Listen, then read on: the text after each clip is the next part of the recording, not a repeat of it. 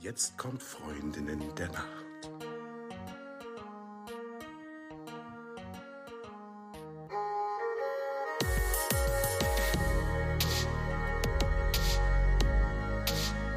Ich glaube, ein Riesenbestandteil davon ist auch die Fähigkeit, sich abgrenzen zu können. Denn es ist ja das eine, die Augen zu verschließen und, und so zu tun, als passiere das alles nicht um einen drumherum. Das ist noch was anderes. Das meine ich damit gar nicht, sondern ich meine damit, sich davon abgrenzen zu können, das immer und zu jeder Zeit an sich ranzulassen und auch mit ins Bett zu nehmen zum Beispiel. Das ist natürlich ein Thema, was uns dann oft, äh, oft begegnet in unserer Arbeit. Leute können nicht schlafen, weil sie sich abends aber noch die Nachrichten reinziehen, kurz vorm Schlafengehen. Also Klassiker, irgendwie bis zur, zur letzten Minute vorm Schlafengehen das Handy in der Hand und dann kommt am besten noch eine Push-Benachrichtigung von irgendeiner Nachrichten-App und dann wird man berieselt von all dem und da dann auch die Fähigkeit zu entwickeln, zu sagen, das ist meine Zeit und da ein bisschen Psychohygiene zu betreiben und zu sagen, okay, diese Nachrichten-App, die, die fasse ich um 20 Uhr das letzte Mal an und dann sendet die mir keine Push-Nachrichten mehr, weil ich werde das wahrscheinlich in der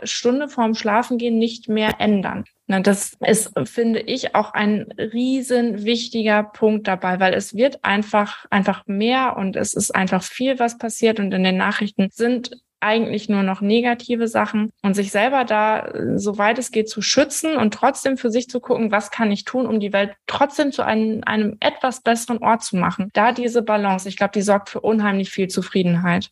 Absolut. Das ist diese Stressresistenz einfach auch, die man im Resilienzmodell entwickelt. Und eben, wie du sagst, Talia, dieses, ich lasse das jetzt nicht an mich ran. Und ich mache das tatsächlich auch so, dass ich das Mobiltelefon, ich habe ein geschäftliches und ein privates, auch so ein bisschen was mit Datenschutzgrundverordnung zu tun. Und das Geschäftliche geht um 20 Uhr aus und ist dann auch aus. Und mhm. ich sage immer, ich bin nicht so wichtig, dass ich 24-7 erreichbar sein muss. Entsprechend wie jetzt vielleicht ein Notfallsanitäter oder wie wirklich den Arzt in der Bereitschaft. Und ich höre tatsächlich dann auch spätestens um neun, halb zehn auf, auf das private Handy zu gucken. Hört dann zwar manchmal so Nachrichten wie, hast gar nicht mehr geantwortet, hast es doch gelesen.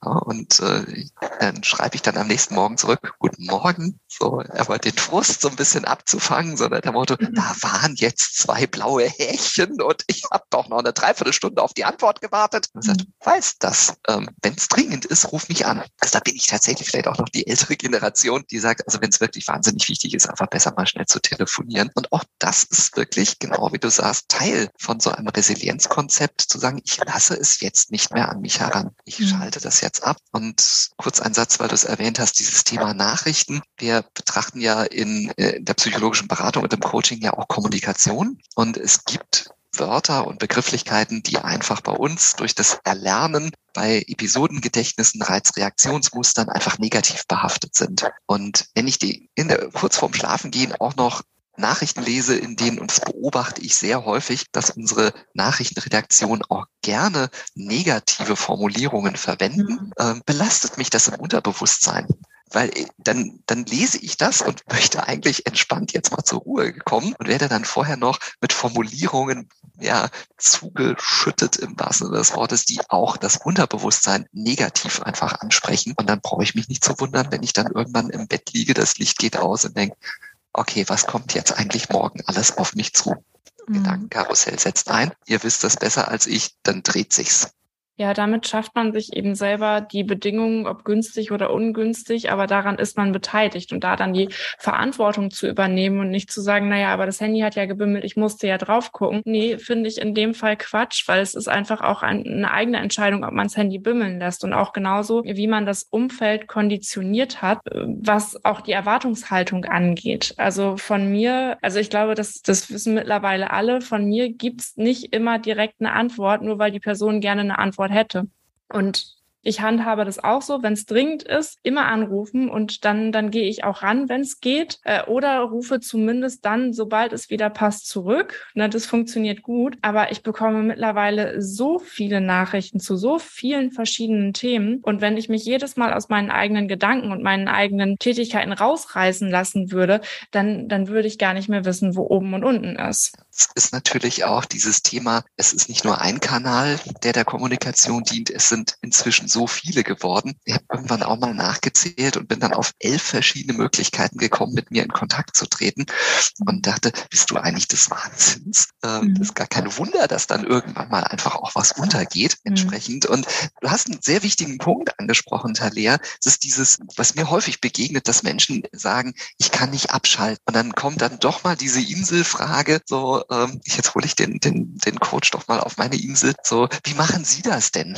Und es ist tatsächlich so, das war eine der ersten Dinge, die ich gelernt habe damals in meiner Weiterbildung, dass unser Ausbilder sagte, also alle Menschen, mit denen ihr zu tun habt, kommen nicht, um eine Stunde nett mit euch zu plaudern, sondern bringen immer alle etwas mit, was negativ ist, was ein Problem darstellt und einer Lösung bedarf. Und die große Kunst ist, das nicht mitzunehmen und nicht an sich heranzulassen und diese Neutralität einfach zu wahren. Das kann man im Gespräch super machen. Letztendlich denkt ja auch bei mir der Kopf weiter nach. Und eine ganz beliebte Frage von guten Freunden ist dann immer, schaltest du eigentlich auch mal ab oder analysierst du alle Menschen, die du an der Ampel oder in der U-Bahn siehst? Ah, hat hier auch einen Tick und guck mal da, das ist die Persönlichkeit. Und ich sage, nee, also von mir kann jeder sicher sein, der sich außerhalb meiner Räumlichkeiten auf mich trifft, weil ich dann Feierabend habe. Und ich habe einen so einen Abschaltalgorithmus in meinem Gehirn etabliert. Und das rate ich auch wirklich immer Menschen, die sagen, oh, ich fühle mich so schlapp und ich fühle mich so schwach und ich nehme vieles von der Arbeit mit nach Hause, ist dann tatsächlich sich etwas zu schaffen, wo ich bewusst ein im Gedächtnis einen Abschaltalgorithmus hinterlege. Bei mir ist es das Umschließen des Schlüssels von meinem Büro. Ich mhm. nehme diese zwei Sekunden ganz bewusst wahr, wie das Schloss sich umschließt und ich den Finger drehe und ich den Schlüssel rausziehe. Und mein Gehirn hat im Laufe der Zeit, es dauert, wir brauchen im Schnitt 66 Tage, um eine Gewohnheit zu verändern und einen neuen Pfad im Gehirn anzulegen. Und das ist für mich der Moment, Cut. Jetzt gehe ich raus, drehe mich um und egal, was ich über den Tag gehört habe, es geht mir gut und ich laufe nach Hause. Fertig. Mhm. Mhm. Es kann ein Zuklappen vom Laptopdeckel sein, bewusst den Rechner runterfahren, bewusst ein Telefon ausschalten, das wahrnehmen und im Kopf etablieren, Feierabend. Ich finde das super wichtig, sowas für sich selber zu etablieren. Also, dass es eben, wie du sagst, eine bewusste Entscheidung bleibt, ob man etwas wahrnimmt oder eben nicht. Natürlich ist es so, das wird dir wahrscheinlich nicht anders gehen als uns, wenn man eine gewisse Ausbildung durchlaufen hat und eine gewisse Sensibilisierung für, für bestimmte Formulierungen oder Themen hat, dass das natürlich immer mal wieder auch aufploppt. Aber dann bleibt es immer noch eine bewusste Entscheidung, mit diesem, mit dieser aufgeploppten Information umzugehen. Also entweder darauf zu reagieren, reagieren oder es auch wieder zur Seite zu schieben und sich daran zu erinnern, ich bin hier gerade im Privatmodus unterwegs zum Beispiel. Ne? Also ich glaube, das schafft auch einfach sehr viel Zufriedenheit, das Gefühl zu haben, man hat die Zügel in der Hand über sein eigenes Leben. Und ich glaube, das gehört einfach auch mit dazu. Bewusst entscheiden zu können, jetzt ja, jetzt nein. Ich habe dazu auch noch eine Frage. Hast du praxisnahe Tipps, die man anwenden kann, um die Resilienz zu stärken? Irgendwas, was man quasi von einer Sekunde auf die andere umsetzen kann?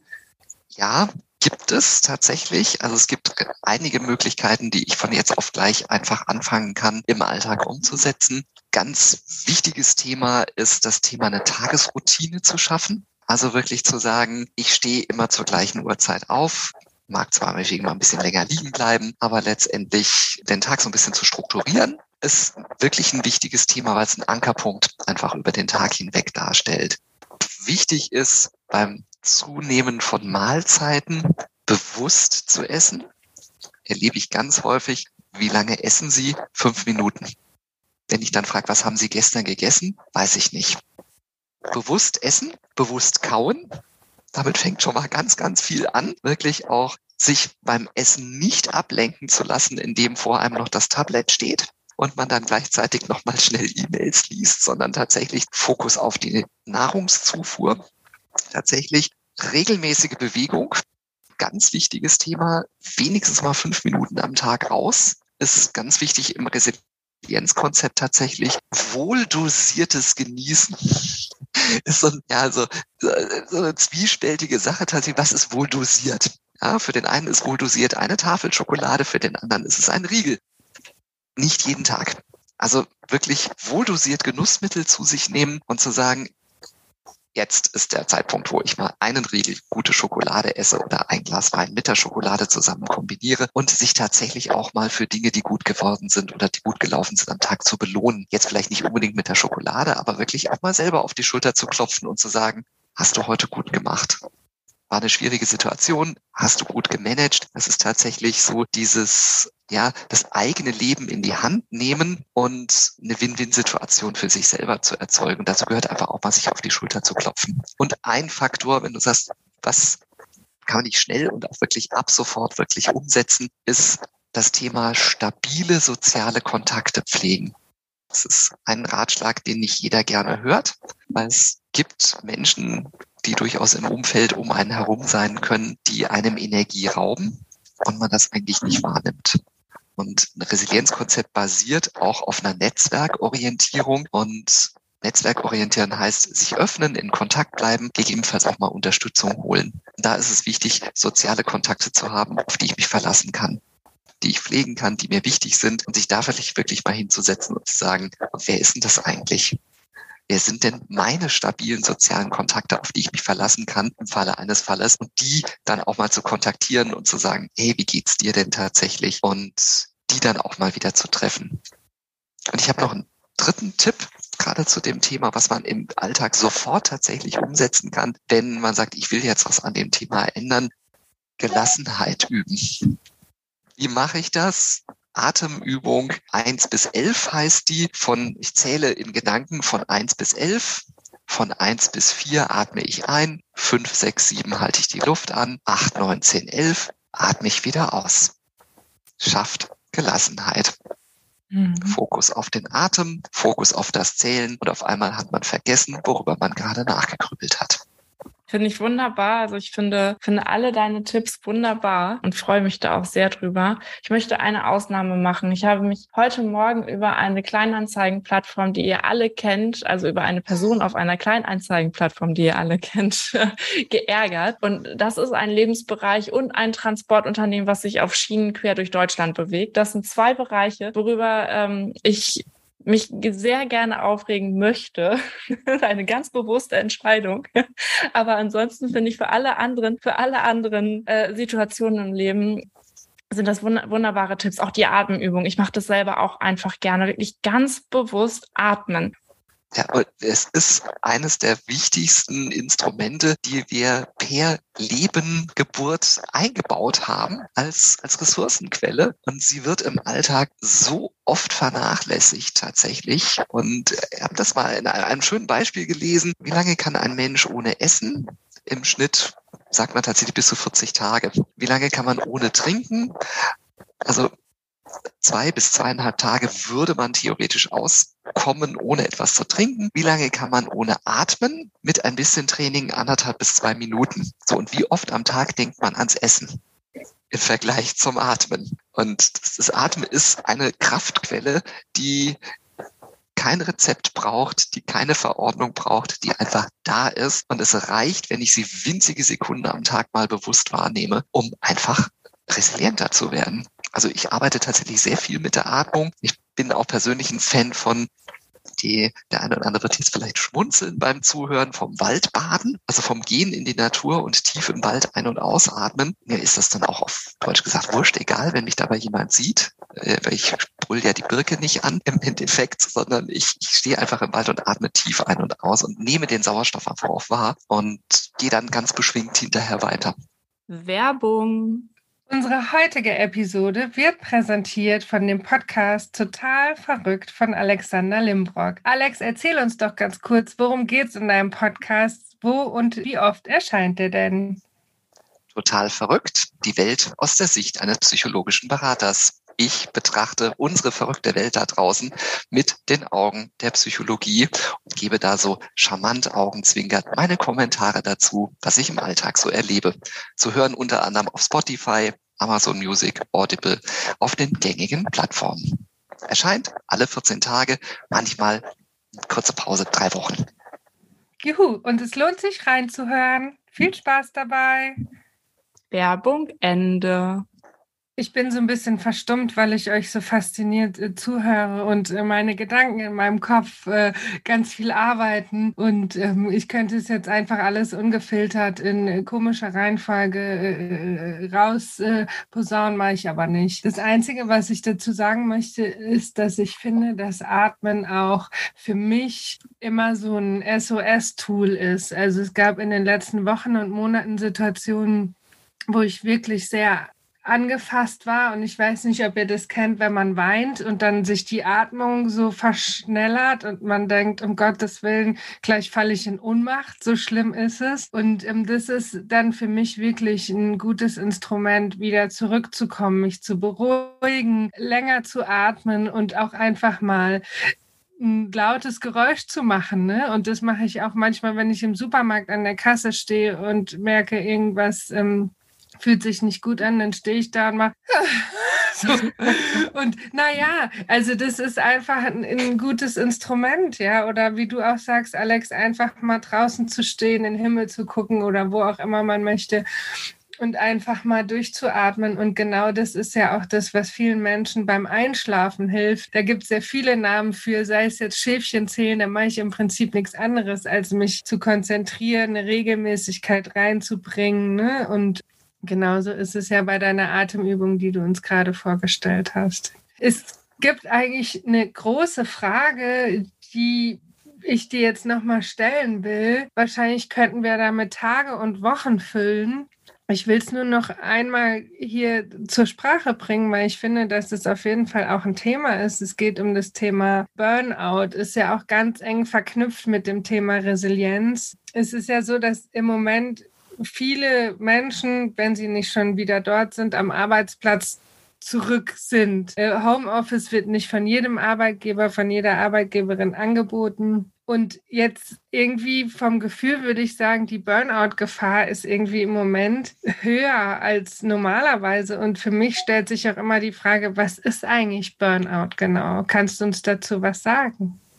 Es ist ein Begriff, der, ich bin da jetzt mal wirklich ganz offen und ehrlich. Ist vielleicht auch der eine oder die andere, sie sagt, nee, das sehe ich anders tatsächlich. Ich finde, es ist ein Begriff, der gerne auch schnell benutzt wird, um einen Erschöpfungszustand zu betiteln und zu sagen, der Mensch ist jetzt krank und der kann nicht mehr arbeiten, weil ihm die Kraft fehlt. Und dann hat er jetzt einen Burnout. Und letztendlich ist Burnout auch immer für mich im Verständnis auch immer einerseits ein Erschöpfungszustand, den man auch körperlich merkt. Tatsächlich ist es dieses, ich komme morgens nicht raus, ich kann mich nicht mehr wirklich konzentrieren. Es ist für mich auch immer ein Teil, der in Richtung einer Depression geht. Weil die Erschöpfung kommt ja nicht von oben ohne her, so nach dem Motto, ich bin Spitzensportler und auf einmal habe ich Burnout.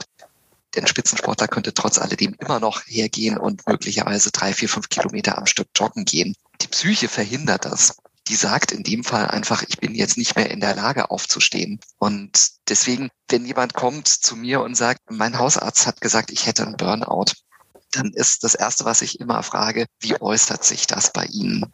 Woran hat Ihr Hausarzt diagnostiziert, dass Sie einen Burnout haben? Und es ist nicht immer wirklich auch ein Burnout, sondern es ist dann tatsächlich eher auch einfach ein seelischer, depressiver Zustand, der sich eingestellt hat, ob einer bestimmten Situation, wie die Corona-Situation. Da sitzt man auf einmal im Homeoffice und denkt sich, ja, super, meine Kollegen sind alle weg. Die sehe ich nur noch äh, remote oder virtuell über Video und ich bin auch nicht mehr in dieser, diesem Umfeld, in diesem Arbeitsumfeld sondern auf einmal bin ich in meiner eigenen Wohnung zu Hause, habe Klienten gehabt, die haben am Küchentisch gearbeitet und dann waren die Kinder dabei und der Hund sprang da rum und dann haben die irgendwann gesagt, oh, ich glaube, ich habe einen Burnout, ich, ich, ich kann momentan nicht mehr arbeiten. Und es war letztendlich eine, ein Erschöpfungszustand ausgelöst durch die Überforderung mit der Situation.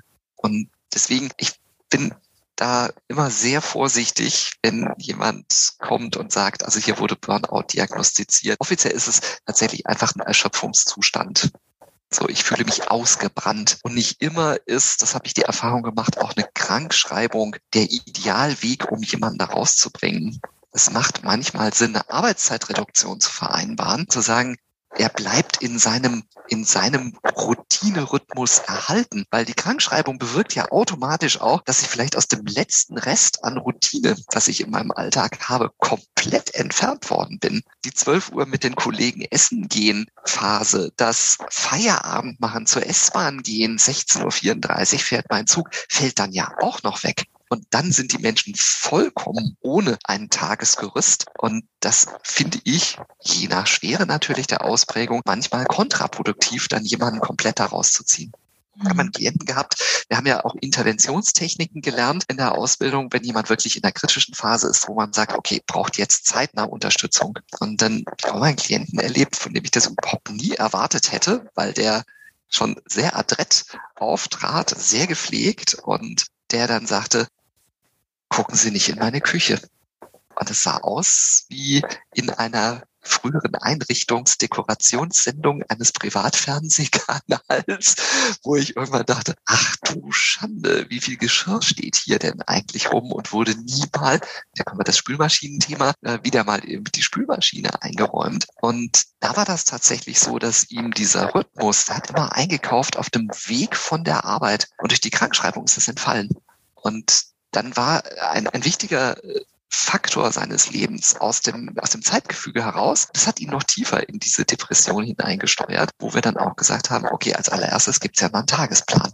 Sie schreiben bitte ein Tagesprotokoll. Wir machen Uhrzeiten, legen wir fest und Sie haken das ab, ob Sie das gemacht haben oder nicht. Und jetzt gehen wir als allererstes mal einkaufen.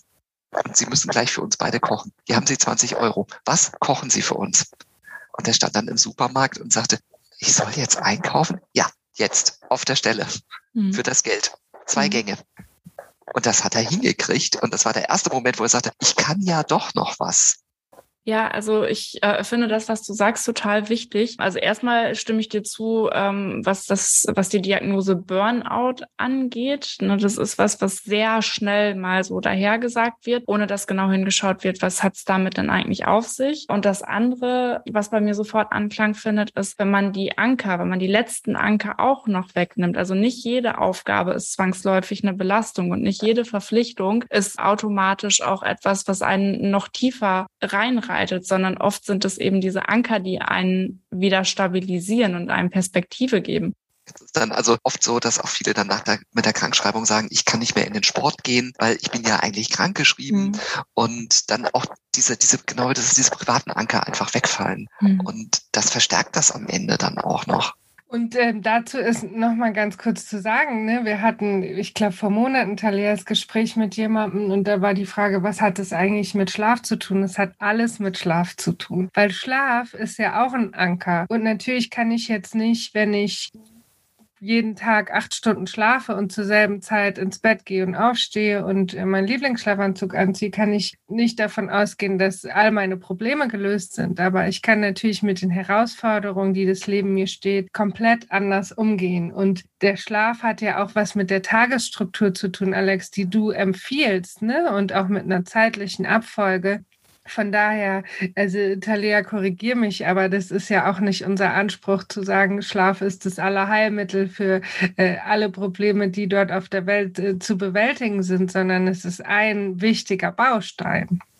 Ja. Halt einfach physiologisch ein ganz, ganz wichtiges Element in unserem täglichen Leben, der mhm. Schlaf es passieren so viele Prozesse, auch der Regeneration, auch im Gehirn. Und unser, das, das wisst ihr ja besser als ich, was alles in diesen Phasen passiert. Und das ist einfach so elementar wichtig. Eben genauso wie auch das, das Nahrungsmittel, was ich zu mir nehme und dann überlege, das ist wie beim Auto der Treibstoff, den ich in den Tank packe packe ich Diesel statt Super E10 da hinein, kommt der Motor ins Stottern. Esse ich immer irgendwelche Produkte voller Zusatzstoffe, komme ich natürlich auch irgendwann ins Stottern. Und das mhm. ist ähnlich eben auch mit dem Schlaf. Liege ich um 23 Uhr noch mit dem Tablett da und spiele ein Spiel, was mich interaktiv fordert, mein Gehirn überhaupt nicht zur Ruhe bringt, brauche ich mich auch nicht zu wundern, wenn ich mich am nächsten Tag wieder rädert fühle.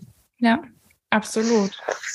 Ich habe auch noch an der Stelle einen Tipp. Übrigens, wenn da tatsächlich mal Menschen sagen, ähm, ich habe das Gefühl, ich komme in einen Burnout, Und mir ist es ja immer lieber prophylaktisch, vorsorglich zu arbeiten, als an dem Punkt, wo jemand sagt, ich bin jetzt schon so weit. Und mein Ratschlag ist dann immer der, man nehme sich einen Gegenstand, der die aufkommende Krise oder die, diese Krisensituation symbolisiert. Und habe das mal bei einem Klienten gehabt, der dann auch gesagt hat, ja, für mich ist der Energieräuber gerade die Arbeit. Und er hat dann als Gegenstand den Locher genommen. Der, der Bürolocher war für ihn das Krisensymbol, weil er sagt, zu Hause habe ich nicht so ein Locher. Und dann nehme man einfach diesen Gegenstand und halte ihn so ungefähr so 20, 30 Zentimeter vor das Gesicht und schaue ihn an und fokussiere ihn ungefähr so 30, 40 Sekunden lang. Und die Perspektive ist dann die, die Krise steht im Mittelpunkt. Und ich sehe ringsherum, unsere Augen stellen das ja dann passend scharf, ringsherum unscharf. Ich sehe nur die Krise. Und dann gehe man her und breite mal den oder strecke mal den Arm aus. Und was passiert? Unser Auge nimmt wahr, der Gegenstand verschwimmt mit dem Hintergrund und stellt ja dann den Hintergrund scharf. Und auf einmal realisiert das Gehirn, die Krise ist nur ein Teil des großen Ganzen. Und wenn ich mich in die Helikopterperspektive durch den Perspektivenwechsel ein Stück von ihr wegbewege, sieht das alles gar nicht mehr so groß und gigantisch aus. Und wenn ich das regelmäßig mache am Anfang, wirklich immer wieder sagen, okay, Locher ist die Krise und okay, jetzt stelle ich die mal tagtäglich 10, 15, 20 Zentimeter weiter weg, dann sehe ich, hey, es gibt noch so viel drumherum im Leben, weil das ist mir immer wichtig zu sagen, die Krise ist nicht weg. Weil das ist so, dass das wäre dieses Helfersyndrom, dann zu sagen, das wird schon wieder. Ja, habe ich letztlich irgendwann mal auch, war jetzt an, an Covid erkrankt und mir ging es auch wirklich nicht gut zeitweilig und äh, da haben auch wirklich, hat jemand geschrieben, das wird schon wieder, dir wird es ganz schnell wieder gut gehen. In zwei Tagen ist dein Geschmackssinn wieder da. Der war also neun Tage weg. Und ich habe dann hinterher gesagt, wenn auch irgendjemand mal schreibt, das wird ganz schnell weggehen, ich glaube, ich, ich hau dem ins Gesicht, weil ich das in dem Moment überhaupt nicht verkragen konnte, dieses, das wird schon wieder und ich denke so, ey, es wird nicht. Wasser, Bier, Wein, das ist immer geschmackslos. Und das ist mir wichtig zu sagen, eben, die Krise verschwindet nicht. Ich gehe sie ja damit nicht an, aber ich nehme wahr, sie ist nur noch ein Teil meines Lebens. Und mhm. ich habe den Rest meines Lebens bewältigt und bewältige es tagtäglich. Und ich werde auch diese Krise bewältigen. Optimismus. Ich finde, ähm, das sind ganz wichtige Worte und auch schöne Worte zum Abschluss unseres Gespräches, denn das fasst es nochmal noch mal ganz gut zusammen. Es gibt halt ab und zu mal Dinge, die laufen nicht so, wie man sich das ursprünglich gedacht hat. Und dann geht es darum, damit umzugehen. Und das finde ich ist auch nochmal ein, ein super schöner Tipp gewesen. Vielen Dank dafür und auch vielen, vielen Dank für dieses tolle Gespräch, was wir miteinander hatten. Ich danke euch für das tolle Gespräch. Und dann würde ich sagen, gute Nacht. Gute Nacht.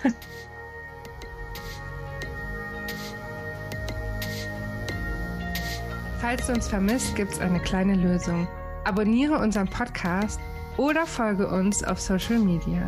Dort findest du uns unter Freundin der Nacht auf allen gängigen Plattformen, Facebook, Instagram, LinkedIn oder du schreibst uns eine E-Mail an hallo freundindernacht.de. Und jetzt gute Nacht. Gute Nacht.